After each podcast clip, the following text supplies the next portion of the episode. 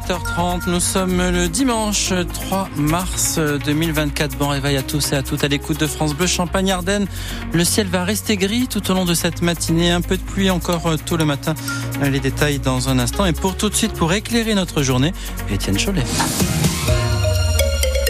Étienne, la mairie de Reims et les musulmans du quartier euh, Croix-Rouge, épisode 3 aujourd'hui. Troisième rassemblement des fidèles pour demander une mosquée dans leur quartier. Le bailleur social, le foyer rémois, a fermé la salle de prière il y a quelques mois pour cause de rénovation urbaine. Alors une cinquantaine de manifestants est venu hier à l'appel de l'association Alliance.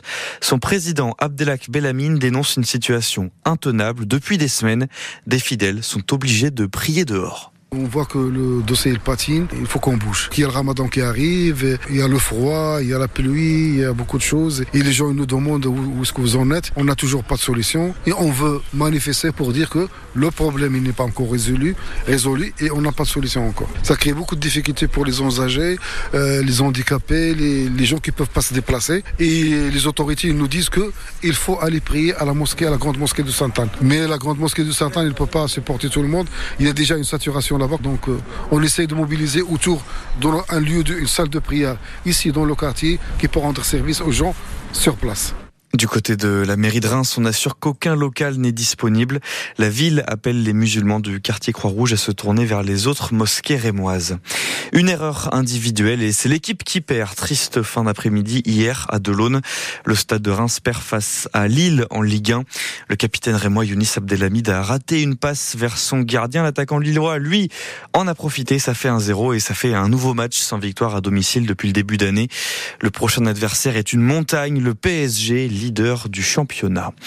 On vous en parlait hier, le concert des Enfoirés diffusé vendredi soir sur TF1 et France Bleu.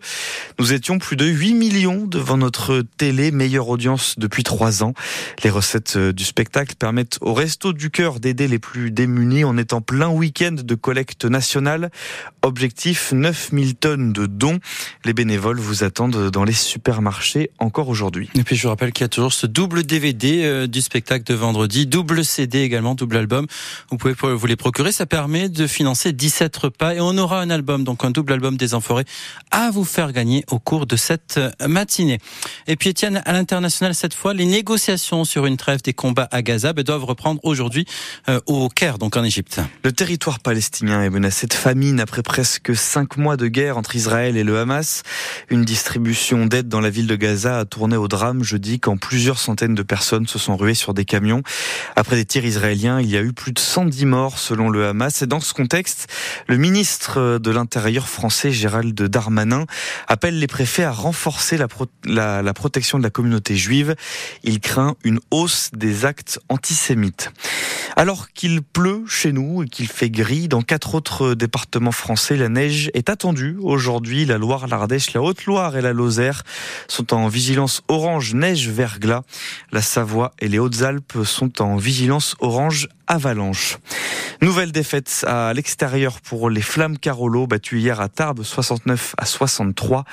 18e journée de Ligue féminine de basket. Les Ardennaises sont 8e sur 12 au classement. Et puis ça ne nous aura pas échappé. Etienne, aujourd'hui on est le 3 mars et ça veut dire que c'est le jour pour célébrer nos mamies. Et oui, pour la fête des grands-mères, on prend le temps de les appeler, on les invite au resto. Bref, c'est le moment de les gâter.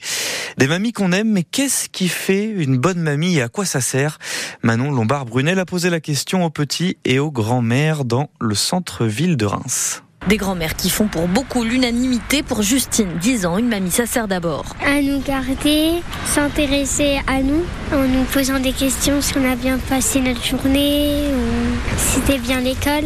Des mamies à l'écoute, mais surtout très généreuses pour Julia, 9 ans. Bah déjà, elles sont gentilles, elles nous offrent des bonbons, elles nous offrent des câlins, des bisous. C'est les meilleures mamies du monde, c'est pas meilleur comme mamie. Et ce n'est pas Charlotte, la maman de la petite fille, qui va la contredire. Elles prennent le relais et elles nous soulagent. C'est des deux maman. Elles sont là pour faire plaisir aux enfants sans avoir les contraintes de l'éducation et elles sont là pour les, pour les chouchouter au quotidien et, et leur donner beaucoup d'amour. Beaucoup d'amour et aussi pas mal d'expérience. Francine a quatre petits-enfants. Elle, ce qu'elle adore, c'est transmettre un peu de ses conseils.